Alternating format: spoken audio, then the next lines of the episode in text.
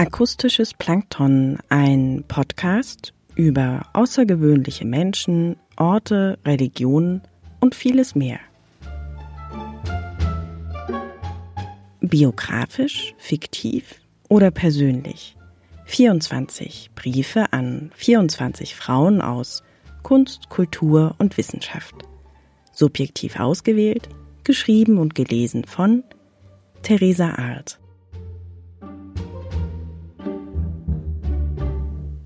Heute Brief Nummer 21 an die Schriftstellerin, Schauspielerin, Bildhauerin, Fotografin Alice Kaut.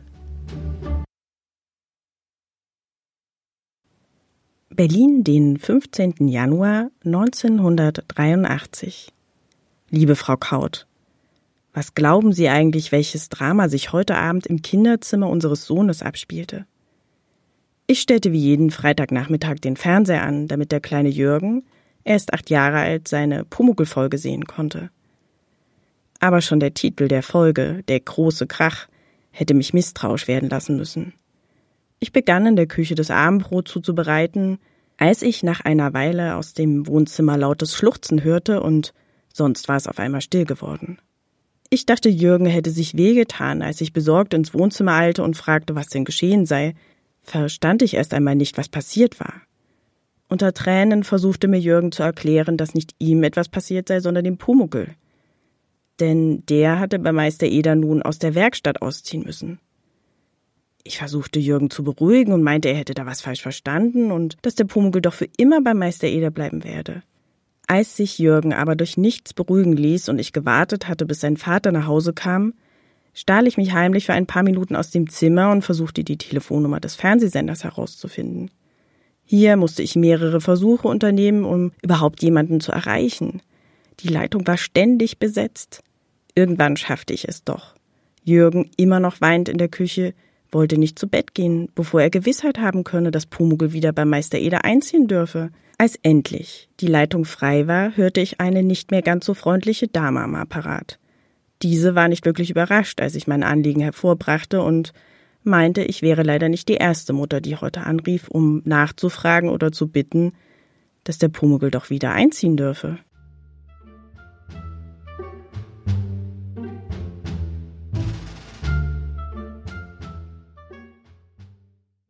Solche oder ähnliche Briefe und Anrufe könnte Alice Kaut, die Autorin des Klassikers Pumuckel oder der damalige ausstrahlende Fernsehsender erhalten haben. Denn als der kleine Kobold Anfang der 1980er Jahre im Fernsehen auftrat, gab es kein Halten mehr. Er war ein Star. Bereits die Hörspiele mit dem kleinen rothaarigen Geschöpf erfreuten sich in den 1970er Jahren schon äußerster Beliebtheit. Und verkauften sich damals noch als Schallplatten 1,7 Millionenfach.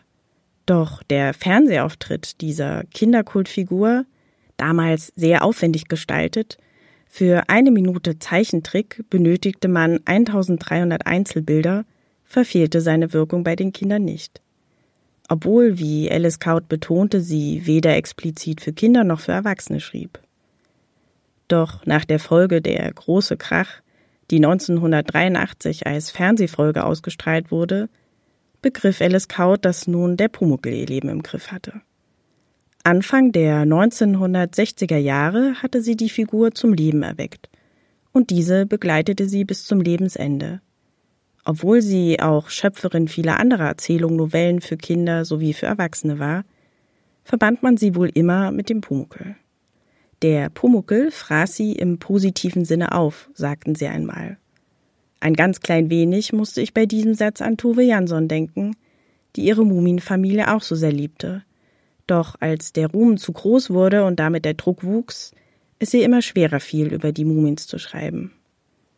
Auch sie sagten einmal, dass das Schreiben über den Pumuckel für sie zur Belastung wurde, als sie jeweils ein Manuskript im Monat abliefern sollten.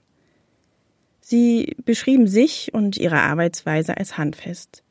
Sie meinten, sie schrieben am Tag immer zwei bis drei Stunden und, und dann seien sie einfach todmüde und gingen in ihren Garten und wollten vergessen, was sie geschrieben hatten.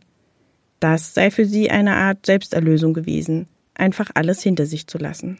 Trotz allem beschrieben sie die Figur des Pumuckls als eine liebesfähige Figur, deren Bosheit nie böse gemeint ist. Sie ergibt sich wohl aus seiner Denkart. Ähnlich wie Kinder sei er wehleidig und müsse bestimmte Erfahrungen machen, um sein Mitgefühl für andere zu entwickeln. Ich las einmal, dass auch Tove Jansson verschiedene Charaktere aus ihrem Umfeld in die Figuren der Mumins hineinschrieb. Unter anderem gibt es die lebhaft und meist auch etwas vorlaute Klein Müh, die kein Blatt vor den Mund nimmt. Tove Jansson beschrieb sie als den Teil ihres Seins, der vielleicht in jedem von uns steckt. Vielleicht ist das auch mit dem Pumuckel so. Was sagen Sie, Frau Kaut? Ich könnte mir vorstellen, dass das Verhältnis zu ihrer Kunstfigur, die Sie einerseits liebten, ein Leben ohne Pumuckel wäre gar nicht vorstellbar für Sie, aber andererseits er ihr Leben so sehr geprägt hat, auch etwas ambivalent war. Als ich las, dass sie eigentlich gar nicht Schriftstellerin werden wollten, sondern ihr Traum als junges Mädchen eigentlich war, berühmt zu werden, zeitweise auch als Heilige, besuchten sie neben einer Ausbildung zur städtischen Kanzleidienstanwärterin in München den Schauspielunterricht am Abend. 1938 wurden sie das erste offizielle Münchner Kindl und tippten so tagsüber Manuskripte im Rathaus ab und standen abends auf der Bühne. Zum Schreiben brachte sie ihr späterer Mann, denn ihn wollten sie als 16-Jährige beeindrucken, da er als Journalist arbeitete und begannen deshalb kurzerhand selbst Artikel zu schreiben, auch wenn dies zunächst ein kurzer Ausflug ins Schreiben war. Geheiratet haben sie ihren Mann Kurt Preis ein Jahr später. Sie waren immer umtriebig, stets der Kunst zugetan. So schlossen sie 1944 ihr Studium der Bildhauerei ab. Der Krieg veränderte ihre Sicht zur Schauspielerei und ihre Prioritäten hatten sich verschoben. 1945, ihr Mann war noch in russischer Kriegsgefangenschaft, wurde ihre Tochter geboren. München war zerstört. Sie mussten etwas tun, um sich und ihre Tochter zunächst ernähren zu können. So begann sie aus der Not heraus mit dem Schreiben. Zunächst Novellen, Erzählungen, aber vor allem Kinderhörspiele. So entstand wohl auch die Nachkriegserfolgsserie Kinder benehmt euch. Ein Ausflug zum Fernsehen folgte auch. Sie moderierten die ersten Sendungen des bayerischen Fernsehens und plauderten über den Geigenbau in Mittenwald oder darüber, mit welchen Möbeln man sich einrichten könne. Bevor der Pumuckel in ihr Leben trat, gab es die Geschichten vom Kater Musch, der mit dem rothaarigen Kobold schon gewisse Ähnlichkeiten im Verhalten hatte. Ein sprechender Kater, der beim mäßig erfolgreichen Schriftsteller Anton Pfister lebt und von seinen Abenteuern erzählte.